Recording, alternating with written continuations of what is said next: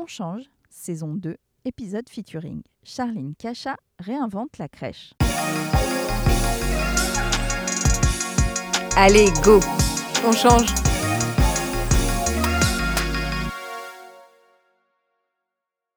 La saison 2 se termine avec notre featuring. Cette fois, c'est Barbara qui tente l'aventure du podcast et qui passe de l'autre côté du micro. Je suis très contente qu'elle prenne le micro pour nous faire rencontrer une personne inspirante. Barbara, c'est mon amie d'enfance et notre soutien depuis le départ. D'ailleurs, nos beaux t-shirts On change, c'est Made by Barbara. Si vous aimez ce podcast, parlez-en autour de vous, partagez l'épisode, abonnez-vous et mettez-nous des étoiles. Commentez sur Apple Podcast pour faire découvrir notre podcast à d'autres personnes. Pour cette saison, on avait envie de partir à la rencontre d'une personne qui évoque aussi pleinement sa génération. En quête de sens avec mille projets en tête, c'est quelqu'un qui va faire écho à notre prochaine saison que vous découvrirez bientôt. Vous allez écouter Charline qui est entrepreneuse, qui travaille sur des milliers de projets. Son parcours est impressionnant quand on a juste 31 ans. Elle va nous parler de son parcours, de ses convictions qui l'ont menée à créer sa propre crèche, un modèle réinventé. Elle reconnecte les enfants et les parents au champ des possibles que la nature leur propose. Bref, je ne vous en dis pas plus, on vous laisse écouter son histoire. Barbara donne la parole à notre featuring. Allez go, on écoute Charline. Bonjour Charline. Bonjour. Merci euh, d'avoir accepté l'invitation de On Change pour nous parler de ton parcours. Donc on est ravis euh, de t'interviewer ce matin. Euh, je suis ravie aussi du coup d'être de l'autre côté du micro et de faire ce featuring avec toi, parce que pour t'avoir suivi un peu depuis le début, euh, je trouve ton parcours juste impressionnant. Donc je suis ravie que tu puisses le partager avec les auditeurs du podcast aujourd'hui. Merci de m'avoir fait confiance surtout. écoute, du coup, je, je, sais que dans tes formations, tes conférences, tu commences toujours de la même manière, par une question. Donc, on trouvait intéressant aujourd'hui de te la poser à notre tour. Donc, quel est ton plus beau souvenir d'enfance, euh, Charline? Bien joué. Euh, euh, mon plus beau souvenir d'enfance, ça reste certainement dans la maison de ma grand-mère, même si c'était plus ma grand-mère qui était à l'intérieur, mais ma tata qui l'a récupérée. Nous avions énormément de groseilliers et nous ramassions les groseilles avec mes cousins, cousines à l'extérieur. Et les groseilles n'avaient pas le temps d'arriver jusqu'à la maison pour faire des gelées de groseilles. Elles étaient déjà toutes dévorées Évidemment. ok. Et pourquoi tu poses cette question euh, dans tes formations quand tu débutes? Parce que je trouve qu'elle est parlante d'elle-même, parce que généralement les personnes euh, répondent à 99,99% du temps un moment, euh, soit en famille, soit entre amis, mais toujours à l'extérieur. On va jamais donner finalement un exemple de ouais, c'était génial, je jouais à la PlayStation avec mes cousins. Généralement, c'est euh, j'allais euh, dans la maison de ma grand-mère pendant les vacances d'été, j'adorais aller à la plage, je faisais des cabanes dans les arbres, des courses d'escargots. Il y a énormément de souvenirs qui ressortent et que ce soit des personnes très jeunes d'une vingtaine d'années au plus gros PDG euh, de 60 ans à qui euh, j'ai pu la poser, ou autour euh, des tables des conseils municipaux en mairie. et ben, la réponse est toujours la même, c'est un, un souvenir nature, en tout cas au plus proche de la nature. Et souvent, les personnes se disent Ah bah oui, en fait, on n'y avait jamais pensé, mais en effet. Et du coup, ça ouvre tout et ça répond. C'est ça, ouais, c'est cette prise de, recul, en fait, cette mm. prise de conscience, du coup, qui amène à lancer le sujet. Oui, de se dire en fait, mais oui, c'est ça, c'est juste un retour aux sources, c'est un retour à l'essentiel et on se dit, mais pourquoi on n'y a pas pensé plus tôt? Mais en effet, c'est évident, c'était sous nos yeux et, voilà. Ok. Bah, du coup, ça, ça explique bien un petit peu ce qu'on va découvrir euh, dans cette interview. Euh, est-ce que tu peux nous présenter ton parcours en quelques étapes clés pour qu'on te connaisse un peu mieux? Oui. Alors, euh, j'ai 31 ans, maintenant, depuis bah, quelques mois. Euh, je suis infirmière puéricultrice de formation. J'ai travaillé euh, quelques années en oncologie, hématologie, soins palliatifs adultes avant de faire ma spécialisation de puéricultrice. Euh, j'aime à dire que j'ai accompagné les différentes étapes de la vie finalement. Donc là, j'étais vraiment mmh. sur un accompagnement en fin de vie, qui est une étape très importante, et de ne pas être seule sur ces moments-là. Ensuite, je suis partie faire ma spécialité de puéricultrice en Guadeloupe avec mes deux enfants sous le bras. Euh, j'ai du coup passé mon diplôme en réanimation néonatale, donc du coup des petites vies qui sont arrivées un petit peu trop tôt, mmh. voire beaucoup trop tôt.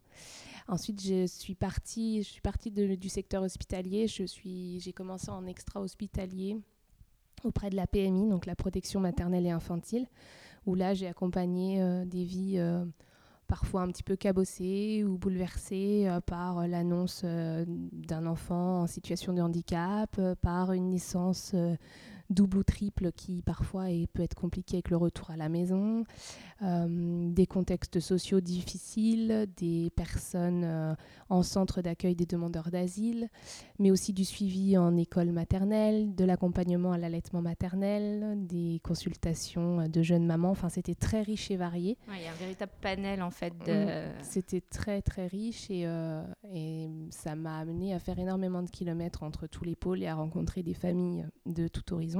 Ça beaucoup enrichi Très, très. C'était un parcours que j'aimais beaucoup. Et après, euh, j'avais déjà eu l'idée de créer une structure, mais bon, je m'étais dit, bon, Charline, j'avais 26 ans. Euh, je me suis dit, euh, est-ce que le management c'est quelque chose qui pourrait me convenir ou pas du tout? Parce que de passer de de, de salariés à entrepreneurs, à gérer des personnes. C'est à gérer de l'humain et des plus grands, du coup, des adultes, là, pour le coup. Voilà, c'est différent. Et, euh, et, je pense que c'est pas forcément tous les jours euh, évident. Donc, euh, je me suis retrouvée finalement à, à, diriger un établissement de 34 places d'un gros groupe privé et c'est là euh, où euh, mon métier a pris son sens parce que je ne me suis pas du tout retrouvée dans ce poste-là à ce moment-là. Mm. Parce que justement, moi, l'accueil du jeune enfant, je ne l'imaginais pas du tout comme ça. Et, et c'est là où je me suis dit, bon, euh, il est temps de faire quelque chose, d'écrire peut-être ton propre projet et, et de, de lancer dans l'aventure. Ouais, donc du coup, ça a été finalement un peu ton élément déclencheur. Oui, je me suis dit finalement, vu l'investissement que tu y passes, et puis euh, Autant que ça réponde à tes propres valeurs finalement. Voilà, c'est ça. J'avais vraiment besoin de remettre du sens et de la cohérence derrière euh, l'accompagnement qu'on proposait aujourd'hui aux jeunes enfants. Et ça ne répondait pas à mes valeurs personnelles. Mmh. Euh, et je voulais que mes valeurs personnelles puissent ressortir au niveau professionnel. Et justement, du coup, quel est le message ou les valeurs que tu que, que doivent porter cette crèche que tu as, que as ouverte alors, euh, il y en a trois grosses. En fait, euh, ben, la nature, hein, clairement, c'est euh, la reconnexion des enfants à la nature au quotidien. C'est aussi prendre un temps différent, le temps différemment. c'est du temps lent, lentement, souvent, mmh. régulièrement. C'est vraiment porter les enfants dans, un, dans une slow life, comme j'aime l'appeler, et c'est prendre le temps laisser le temps au temps aussi aux enfants. Et donc vivent à leur rythme. C'est ça. Ça permet une grande individualité des enfants et, et, du coup, on leur fait des propositions en fonction de leur étape de développement et pas en fonction de leur âge. Et rien que ça, c'est quelque chose d'important. Donc, il y a tout ce côté très nature. On a du coup une triade socle dans toutes les structures avec euh, potager, poulailler, compost, récupérateur d'eau. Et nous vivons euh, le plus clair de notre temps à l'extérieur, euh, repas, euh, ça peut être les siestes inclus également.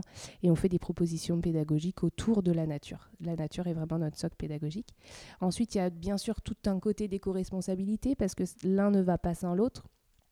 Donc ça va de, du choix des matériaux pour faire les constructions des crèches, de l'ameublement, euh, de la gestion des déchets aussi, parce que tous les déchets alimentaires euh, qu'on a euh, vont soit au poulailler, soit au compost, et ça fait un joli cercle vertueux parce que tout ce qui va au compost retourne au potager, etc. Donc voilà, il y a un vrai cercle vertueux avec cette triade. de vie. Mmh, exactement. Ça va aussi du coup du, des choix pédagogiques et des propositions pédagogiques qu'on fait aux enfants avec énormément d'éléments naturels. Et après, notre dernière grosse valeur, c'est la liberté comme j'aime l'appeler, c'est que le positionnement du professionnel est pensé. Donc euh, l'adulte est phare, il va être vraiment euh, soutenant, euh, mais c'est une contenance psychique plus que physique, laissant la liberté aux enfants d'être en libre exploration. On est en libre circulation intérieure-extérieure aussi.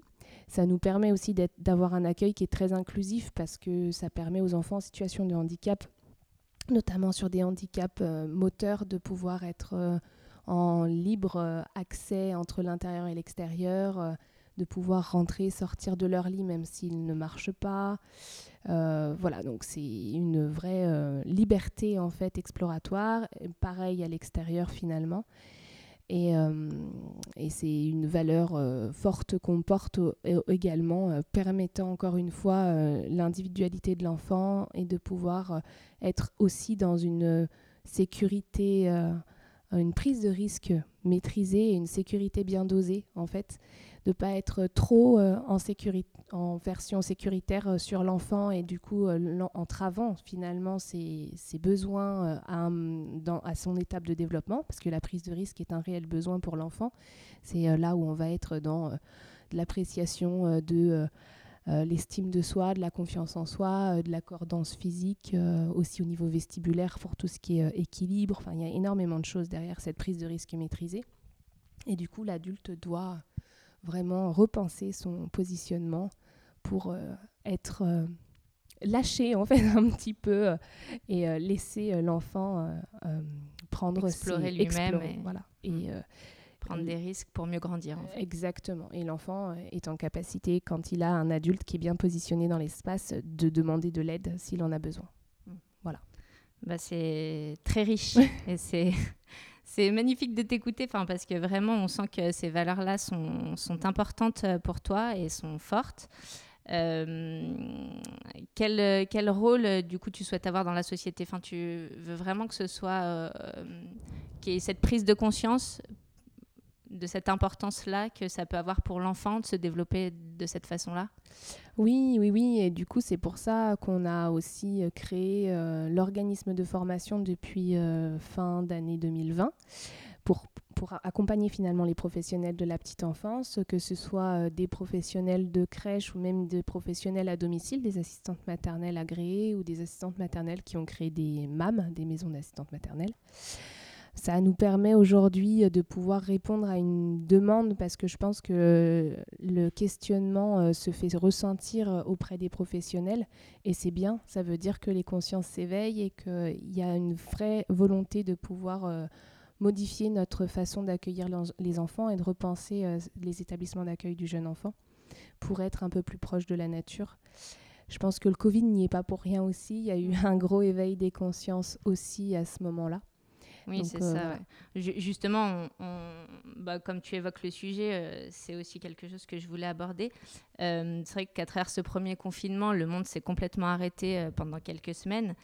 donc il y a une grosse prise de conscience en fait, où du coup finalement, ça nous a permis d'apprendre à apprécier ce qu'on avait mm. et pas de vouloir toujours plus, plus, plus. Est-ce que pour toi, il y a eu un avant et un après Covid? Comme tu as ouvert ta crèche finalement pas longtemps avant le, confinement, si je ne me trompe pas. Enfin, c'était en automne 2019. Avril 2019, donc pile un an. On a fêté nos un an euh, en plein confinement. Joyeux anniversaire. Euh, oui, je pense qu'il y a un avant et un après Covid. En tout cas, particulièrement pour les personnes qui habitaient en ville, notamment. Il y avait des vraies prises de conscience, je pense, quand on reste enfermé et qu'on n'a pas forcément d'espace extérieur. Nous, ici, en Haute-Savoie, on a quand même la chance d'avoir eu un confinement plutôt de luxe. On était chanceux, Voilà. Donc, euh, c'est un petit peu différent. Après, le projet en lui-même euh, a éveillé quand même des choses très agréables euh, au niveau, ne serait-ce que des familles.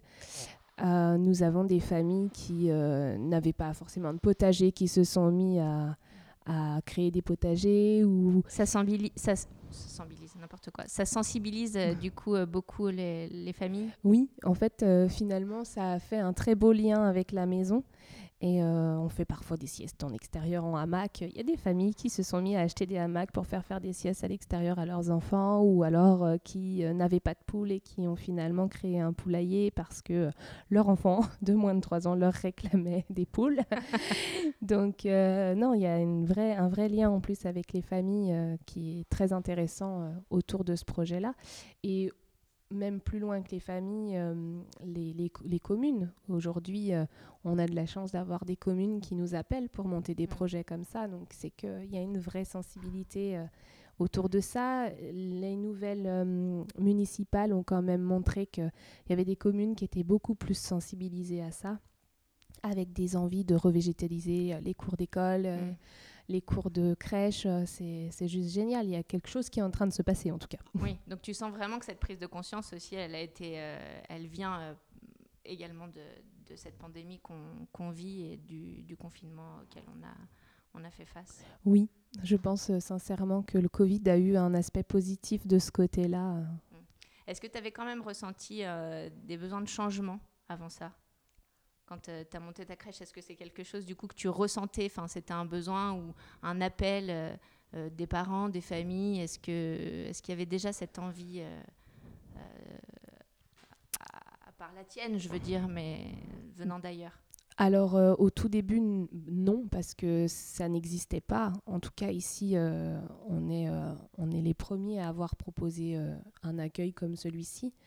Mais maintenant, oui, du coup, maintenant que le projet euh, commence à prendre un petit peu d'ampleur, euh, on a des familles qui seraient prêtes à faire énormément de routes pour mettre leur enfant euh, dans une structure comme celle-ci. Après, bon, bah, on leur explique que si on, on réfléchit aux bénéfices pour leur enfant, peut-être que c'est pas idéal de leur faire faire Oui. une heure de route pour venir une journée chez nous, Mm. mais c'est très agréable et on les remercie grandement. c'est flatteur. ouais. Voilà, mais du coup, il faut quand même euh, rester sur euh, l'enfant euh, Mm. au centre. Et là, pour le coup, c'était pas. C'est l'enfant qui est important. voilà. Oui, donc finalement, tu sens vraiment que les mentalités et comportements, ils évoluent au, au fil des mois, quoi. Oui, les familles recherchent de plus en plus euh, le fait que leur enfant puisse être euh, ben, sur un retour à l'essentiel. J'ai rien inventé, c'est juste finalement euh, une prise de recul et de se dire en fait, on va retourner, on va retourner Aux sources. aux sources. Voilà. Ok.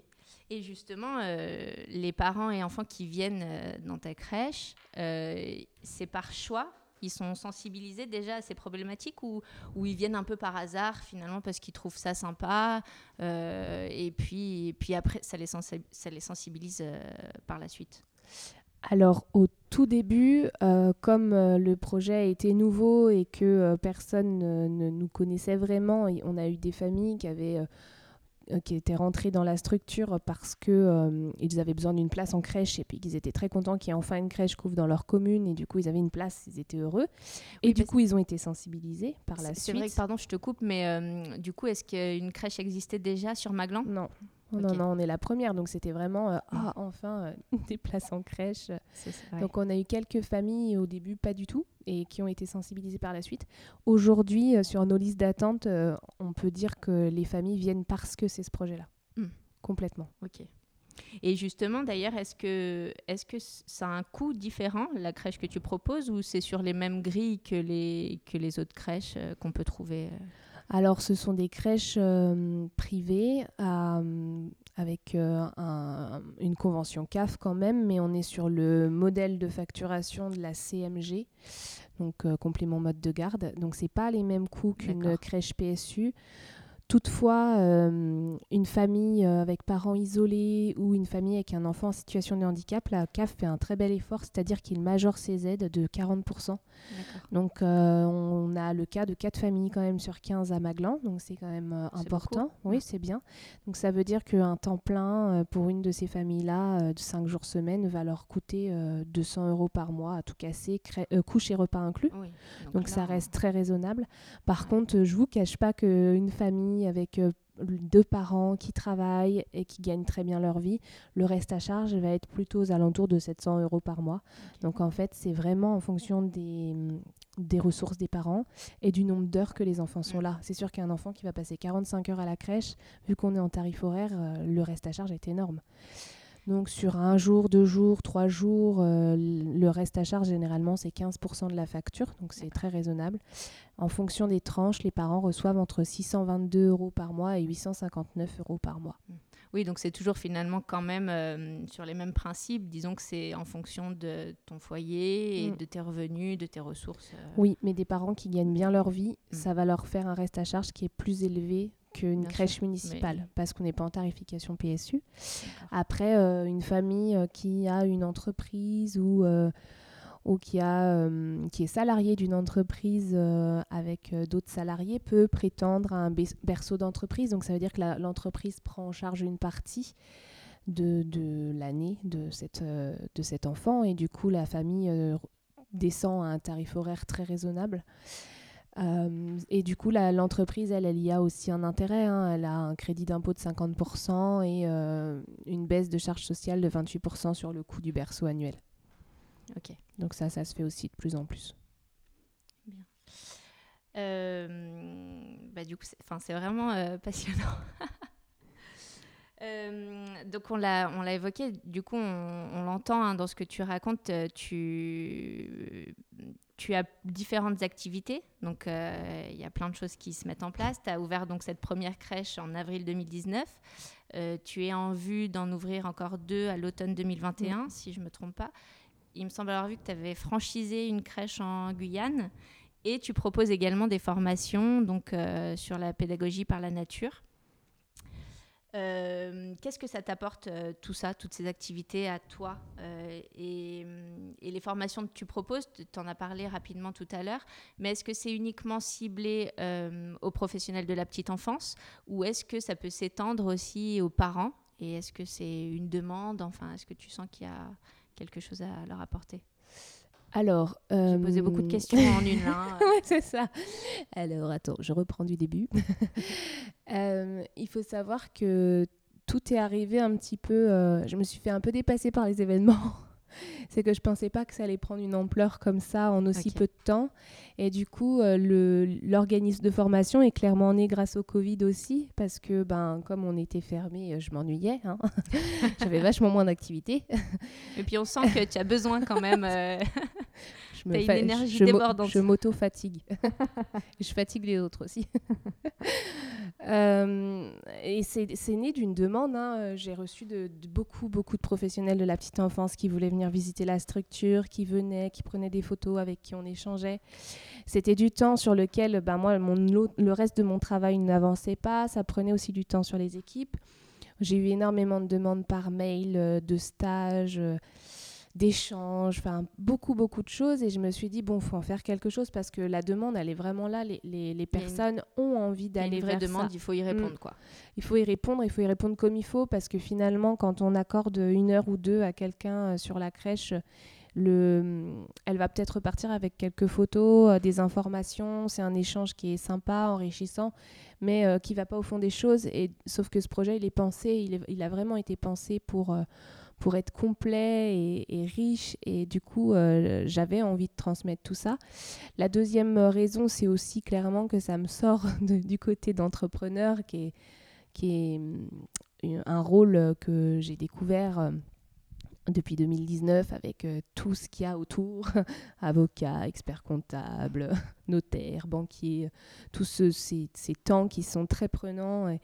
Et, et du coup, t'éloignes un peu de ton métier, de mon cœur de, métier. Exactement. Et du coup, euh, euh, de former, ben, c'est mon côté puère qui revient. Hein. Il y a aussi toute une question de santé publique derrière, avec euh, les bienfaits au niveau de la santé des enfants. Donc voilà.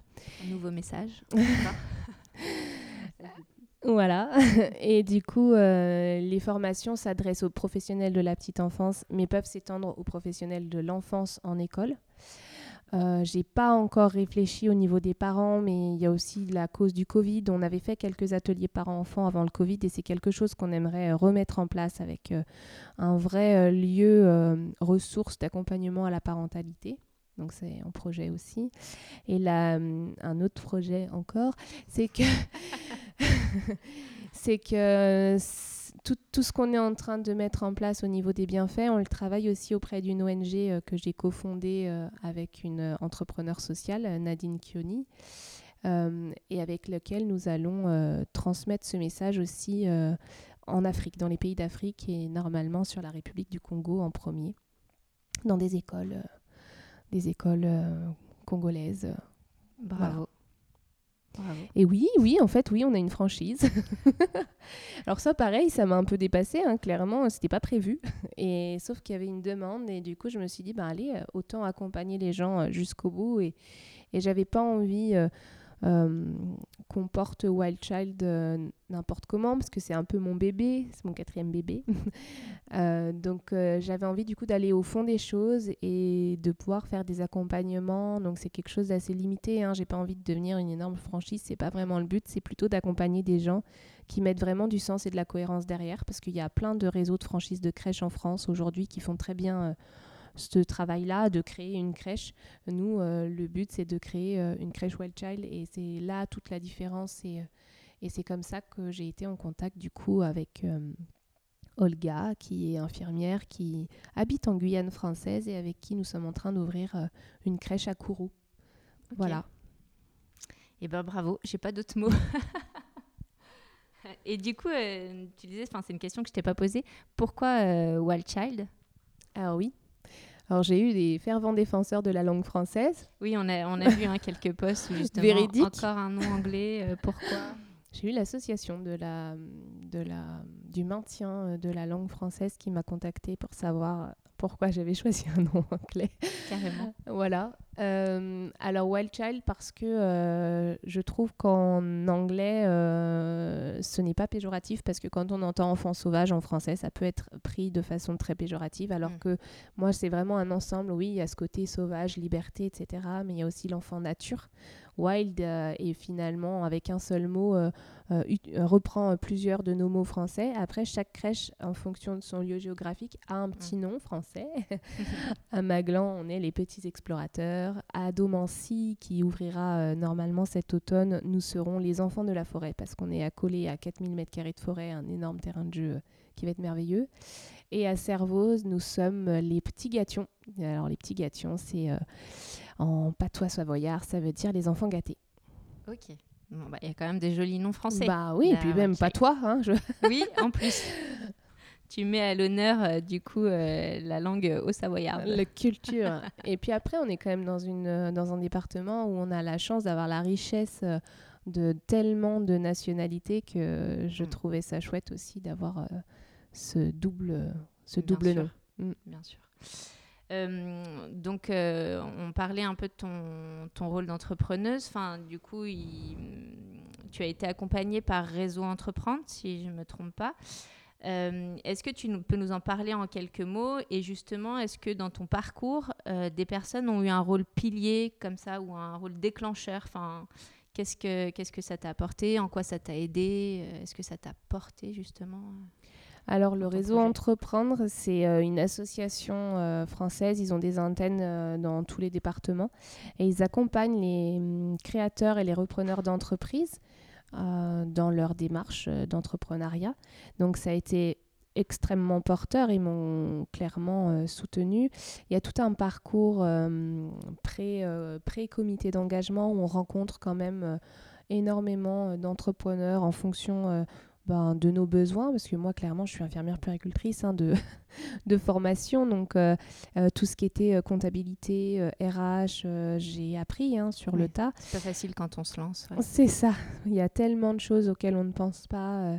au tout début, les assureurs, le juridique, énormément de choses. Donc mon dossier a été est passé par énormément de mains au préalable pour voir s'il était bien ficelé. Et euh, à chaque fois, c'était euh, bah, un accord euh, plus un accord, donc c'était un pas après l'autre. Et ensuite, on passe devant un comité d'engagement, donc entre 8 et 12 entrepreneurs. Il faut défendre un petit peu son projet. Et c'est eux qui disent si oui ou non c'est viable. Et quand ils disent oui, et c'est ce qui s'est passé, on peut bénéficier d'un prêt d'honneur. Donc j'ai bénéficié d'un prêt d'honneur à taux zéro de 20 000 euros. Et ce prêt d'honneur a été mon apport et m'a ouvert les banques. Donc c'est génial. Après, du coup, j'ai été accompagnée pendant deux ans, je viens de terminer, par euh, Marie-Christine Desgranges de SR Conseil, qui est donc experte comptable. Et euh, parce que c'était, voilà, moi, ma bête noire, c'était plutôt tout ça. Et euh, c'est vrai que ça a été un joli pilier parce que j'ai énormément apprécié travailler avec elle. À chaque fois que j'arrivais, que je lui disais que j'avais une nouvelle idée, elle était, euh, elle rigolait beaucoup et, je pense que c'est quelqu'un qui va rester dans ma vie euh, de toute façon. Mm. C'est des, personnes importantes. Mm. Qui, qui t'aident et qui poussent euh, justement à monter ce projet. Et j'imagine que quand on te dit oui, le projet est viable, enfin, et quand justement tu, tu, as ce prêt d'honneur, tu dois te sentir soulagé. En fait, tu dis oui, ok, ça c'est reconnu, ça peut marcher et on me soutient. Donc j'ai toutes les raisons de me lancer. Bah, mine de rien, euh, c'est vrai que c'est quand même des gros entrepreneurs qui ont eu mon dossier dans les mains et nous, on est euh, des tout petits joueurs à côté avec des micro-crèches et euh, c'est vrai qu'on se dit, bon, bah, c'est très rassurant, on se dit, j'y vais pas pour rien, en fait, ça, va fonctionner. Bien. Euh, bah, du coup, je pense qu'on a, bien, fait le tour là, de ton parcours et de ton métier. On va euh, se concentrer sur la troisième partie, donc, qui est sur euh, la génération et repenseur de lieux. Donc, tu fais partie de la génération milléniale, entourée par toutes les nouvelles technologies, assez représentative de notre génération où tout a l'air possible. Est-ce que tu te sens à ta place? Oui, totalement. Et quel regard tu portes sur, euh, sur les générations en général? Est-ce que chaque génération doit s'apporter? Est-ce qu'on devrait encore mieux vivre ensemble? Qu'est-ce que, quelle est ta vision là-dessus?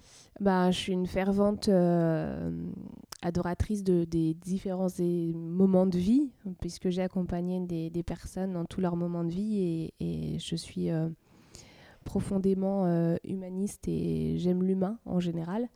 Donc euh, oui, bien sûr, les générations ont tout à nous apporter, euh, que ce soit les nouvelles ou les anciennes.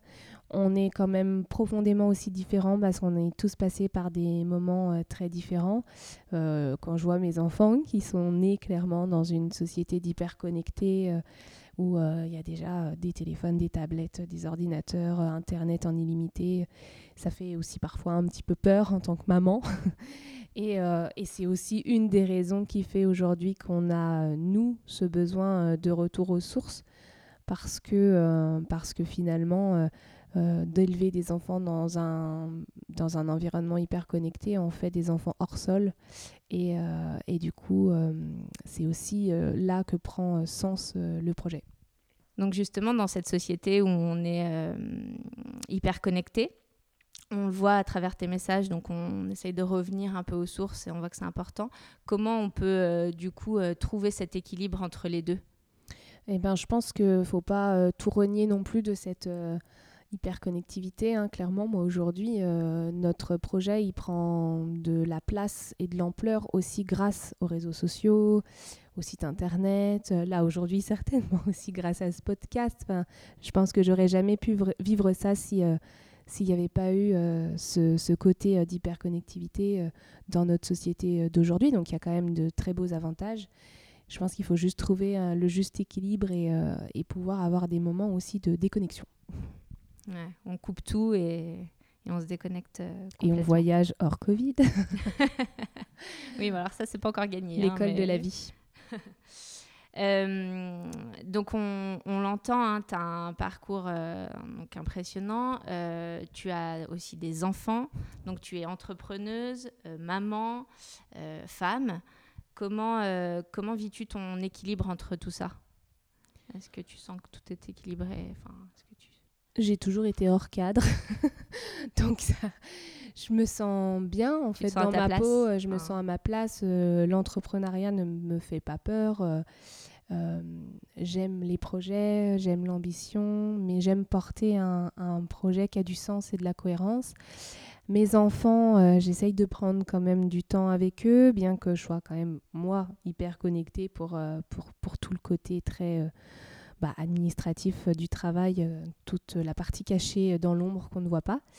Euh, ils sont assez au fait et souvent ils disent ah, Maman, elle est en train de travailler. À quelle heure tu finis de travailler, maman Donc voilà, après les grands Noah et June, qui sont donc des jumeaux, vont bientôt avoir 9 ans, donc ils commencent à bien comprendre. La petite dernière Rose a 5 ans et c'est vrai que pour elle, c'est parfois un petit peu plus compliqué j'essaye de prendre du temps avec eux le mercredi et, euh, et, j'essaye. Et le but vraiment de ce projet, c'est aussi de pouvoir euh, leur montrer euh, qu'on peut faire des choses aussi quand on est une femme et quand on a envie.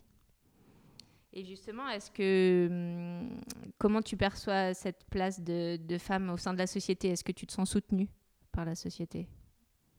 Bah Aujourd'hui, quand même de plus en plus parce qu'il il y a eu énormément, en tout cas au niveau de l'entrepreneuriat au féminin, il y a eu énormément de choses qui se sont débloquées euh, l'année dernière, enfin les deux dernières années. Euh, donc on, nous soutient quand même de plus en plus.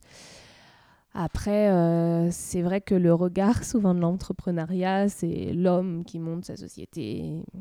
encore, alors qu'il y a de plus en plus de femmes, et, qui le font, et c'est génial. Mm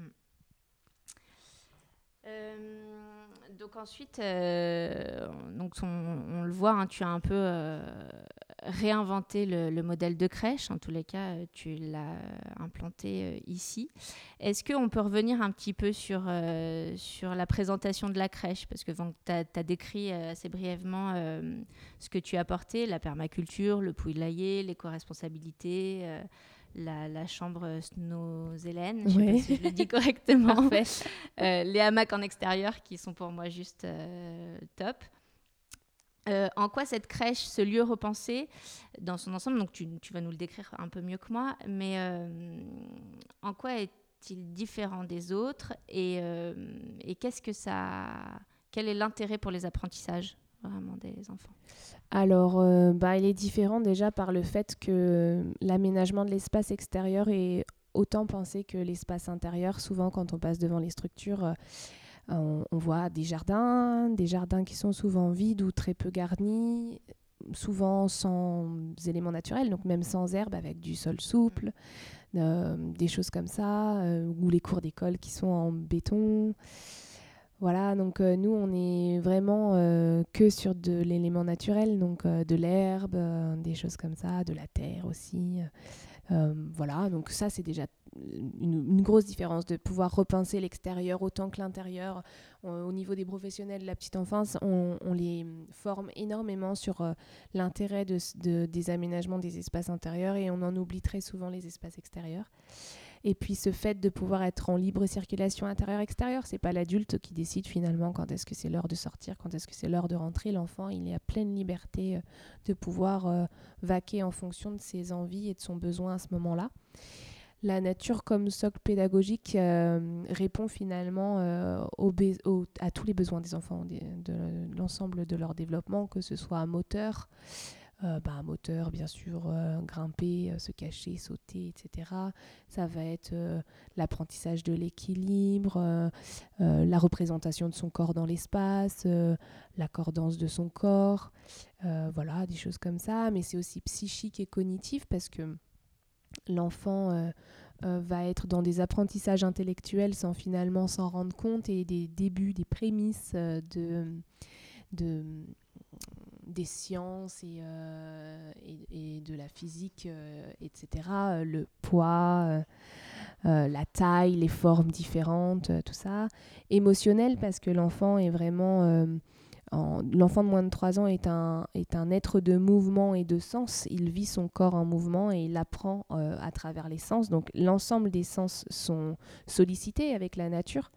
Euh, ben, Louis, bien sûr, euh, la pluie qui tombe, euh, les petits oiseaux qui chantent, la vue, ben, ne serait-ce que les étapes de changement entre le printemps où les feuilles sont bien vertes sur les arbres, l'automne où, où les feuilles se transforment de couleur orangée pour finir par tomber, et chez nous la neige ensuite qui tombe à mm. l'hiver. Donc il y a quand même tout cet apprentissage autour du changement. Euh, le toucher, ben, le toucher, c'est un des sens les plus euh, sollicités euh, en, par la nature parce qu'on a énormément de textures différentes. on peut être sur du mou, du dur, du rugueux, enfin voilà, du piquant, etc., du mouillé. voilà. Et puis le goût avec tout ce qu'on peut trouver dans le potager, que ce soit des fruits, des légumes, euh, mm, des, aromates, des fleurs comestibles. On va vraiment assez loin dans, cette démarche-là. De la tisane aussi, avec euh, des choses qu'on va ramasser. Donc on est vraiment sur euh, l'éveil des papilles, mm. les prémices de l'éveil des papilles. Voilà. Et après, il y a aussi tout ce qui est interaction sociale, donc il y a l'entraide. les plus petits vont être tirés par les plus grands, ils vont avoir envie de les suivre. Les plus grands vont développer naturellement de l'empathie et de l'entraide pour aider les moyens, par exemple, à remplir leur bac de terre pour faire les semis ou pour passer un obstacle en bois qui, est présent à l'extérieur de, la structure. Donc il y a tout ce côté-là, mais c'est aussi apprendre à prendre soin à prendre soin du monde du vivant, donc que ce soit du végétal ou de l'animal, euh, autour des poules chez nous. Voilà, donc euh, c'est euh, des prémices aussi d'éco-responsabilité. Alors comme je dis souvent, l'éco-responsabilité, c'est un gros mot pour un enfant de moins de 3 ans, mais en fait, on va quand même éveiller tout ça sous le biais de l'émerveillement, de la curiosité et encore une fois de se prendre soin. Voilà, et puis, et puis je pense que j'ai fait à peu près le tour. Et justement, euh, donc du coup, euh, tous ces apprentissages-là qui sont en train de vivre, donc là, la microcrèche, c'est un public, un jeune public entre 0 et 4 ans. Mm. euh, est-ce que, est que ces lieux devraient se démultiplier selon toi et, et plus avancer dans l'âge? Enfin, je veux dire, est-ce que du coup, il n'y aurait pas une, une, passerelle ou une continuité à avoir pour que plus grands, ils puissent continuer sur ces nouvelles méthodes d'éducation? Je pense que c'est clairement un questionnement qui est en, cours et encore une fois avec le Covid, il y a de plus en plus de classes euh, qui ont décidé de faire classe dehors à des moments euh, clés de la journée ou à faire des apprentissages dans la nature. Il n'y a quand même pas plus euh, évident que d'apprendre le cycle de la vie en allant clairement ramasser des, des, du matériel naturel, végétal, euh, à différentes étapes. Euh, je pense au, au, pissenlit, des choses comme ça, où euh, on est de la germination à l'éclosion, et après qui fanent, clairement. donc voilà, même pour les, différentes, les différents arbres, il y a tellement de choses qu'on peut apprendre par la nature mmh. finalement, et qui de, du fait que ce soit très concret, va être beaucoup plus facilement intégré par les enfants.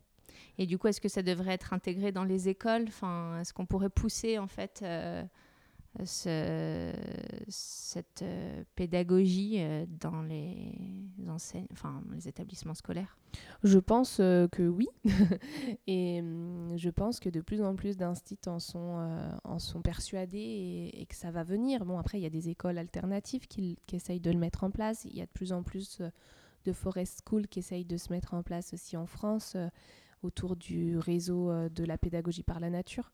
Donc euh, je pense que ça va finir par, euh, par arriver petit à petit et rentrer dans les mœurs en tout cas.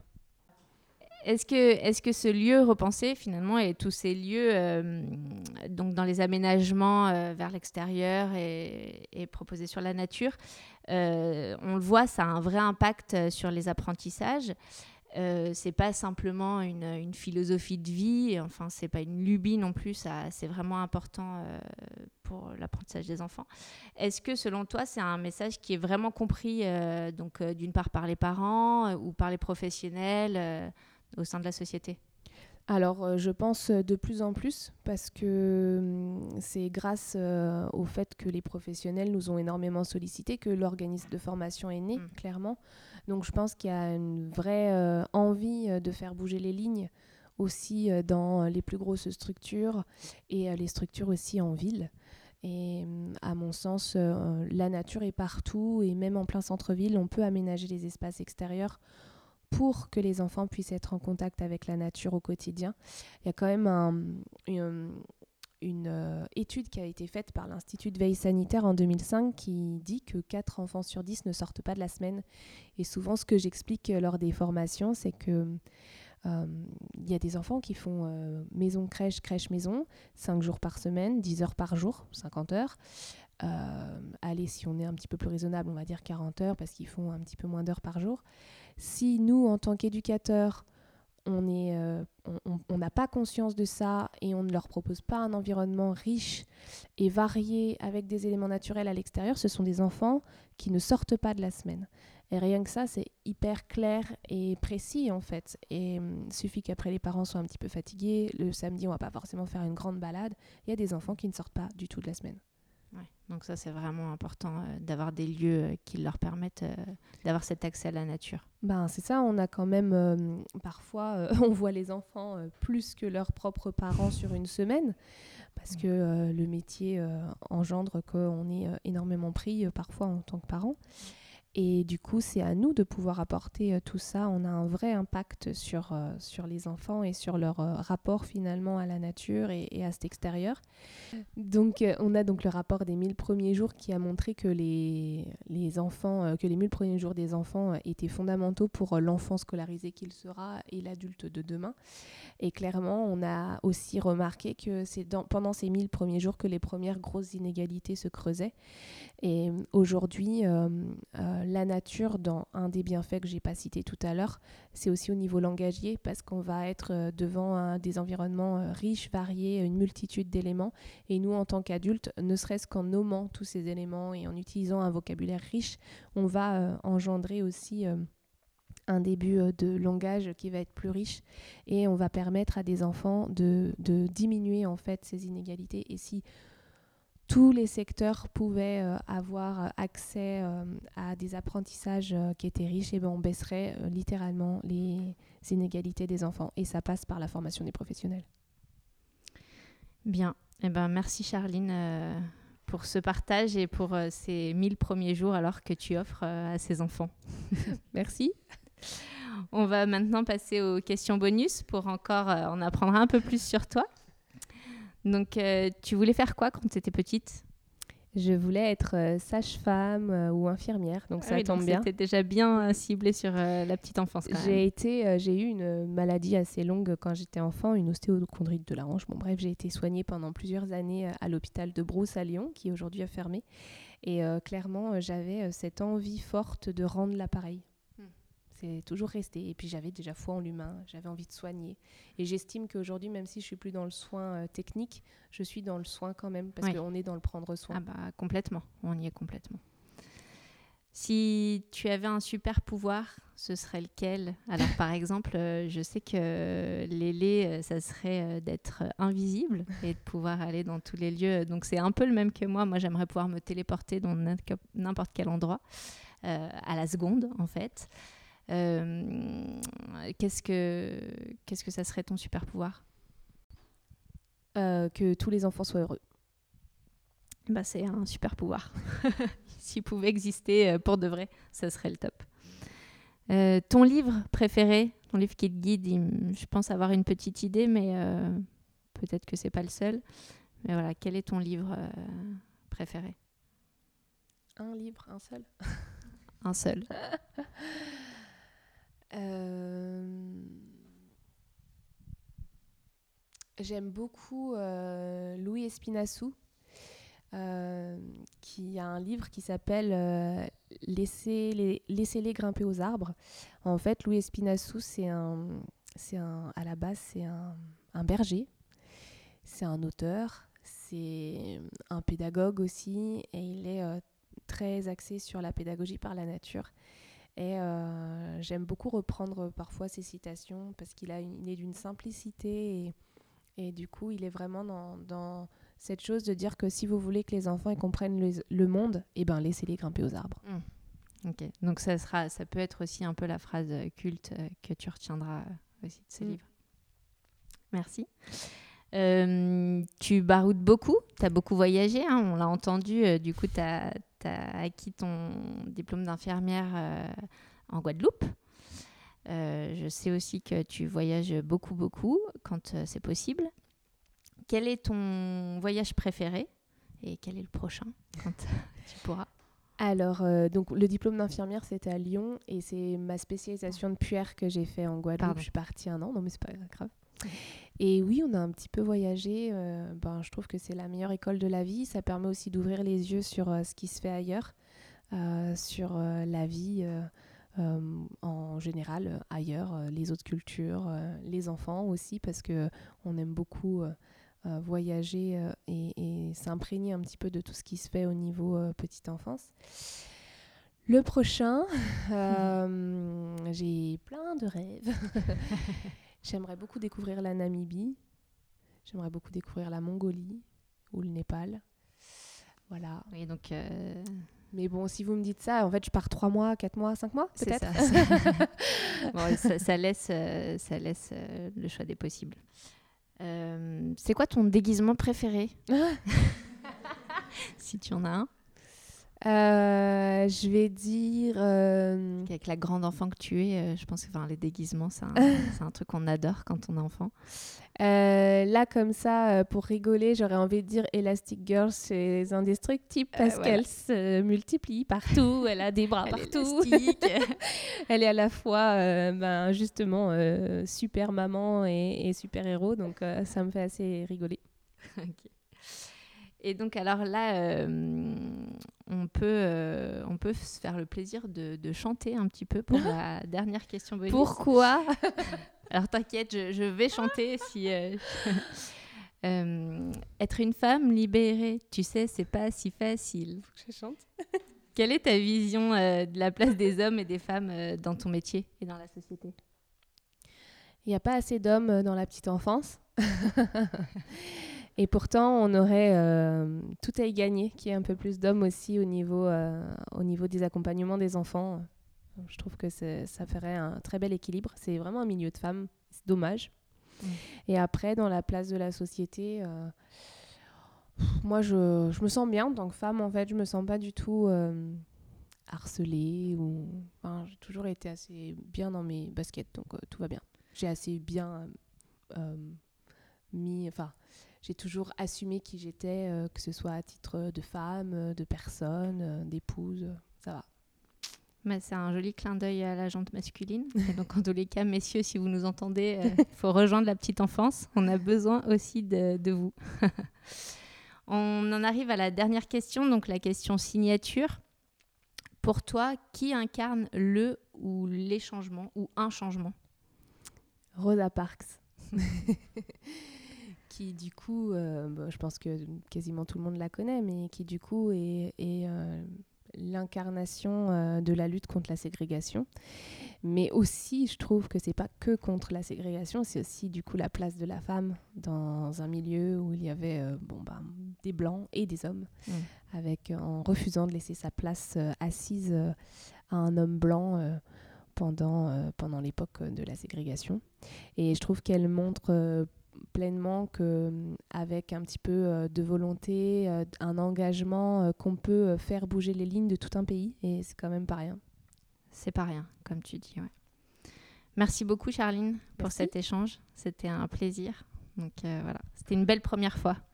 Merci. C'est fini. L'épisode featuring, c'est toujours un moment touchant pour Clem et moi. Laisser notre place à Barbara pour une conversation à son image avec Charline, cela nous tenait à cœur. Pour elle, pour leur permettre de tenter l'aventure podcast, pour nous, pour découvrir des voix inspirantes au-delà de notre carnet d'adresses, et puis pour vous, pour vous dire encore une fois que nous avons tout autour de nous de jolis indices de ces petits changements qui font que le monde évolue. Il suffit de les écouter pour pouvoir les voir. On l'a compris, Charline est une femme qui n'a pas peur des projets. Femme de conviction, elle va au bout de ses rêves et de ses idéaux. On a aimé aborder un sujet dont on parle trop peu et qui caractérise son parcours, l'accompagnement aux différentes étapes de la vie, de la naissance à la mort.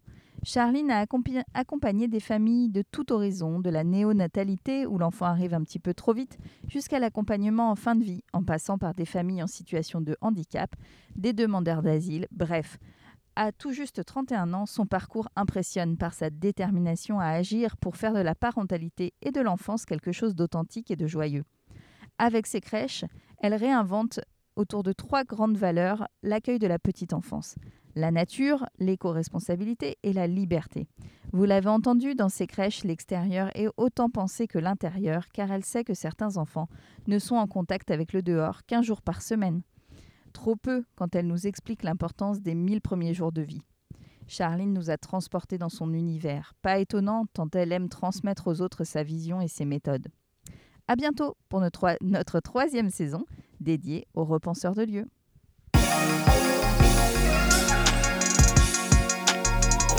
Allez, go On change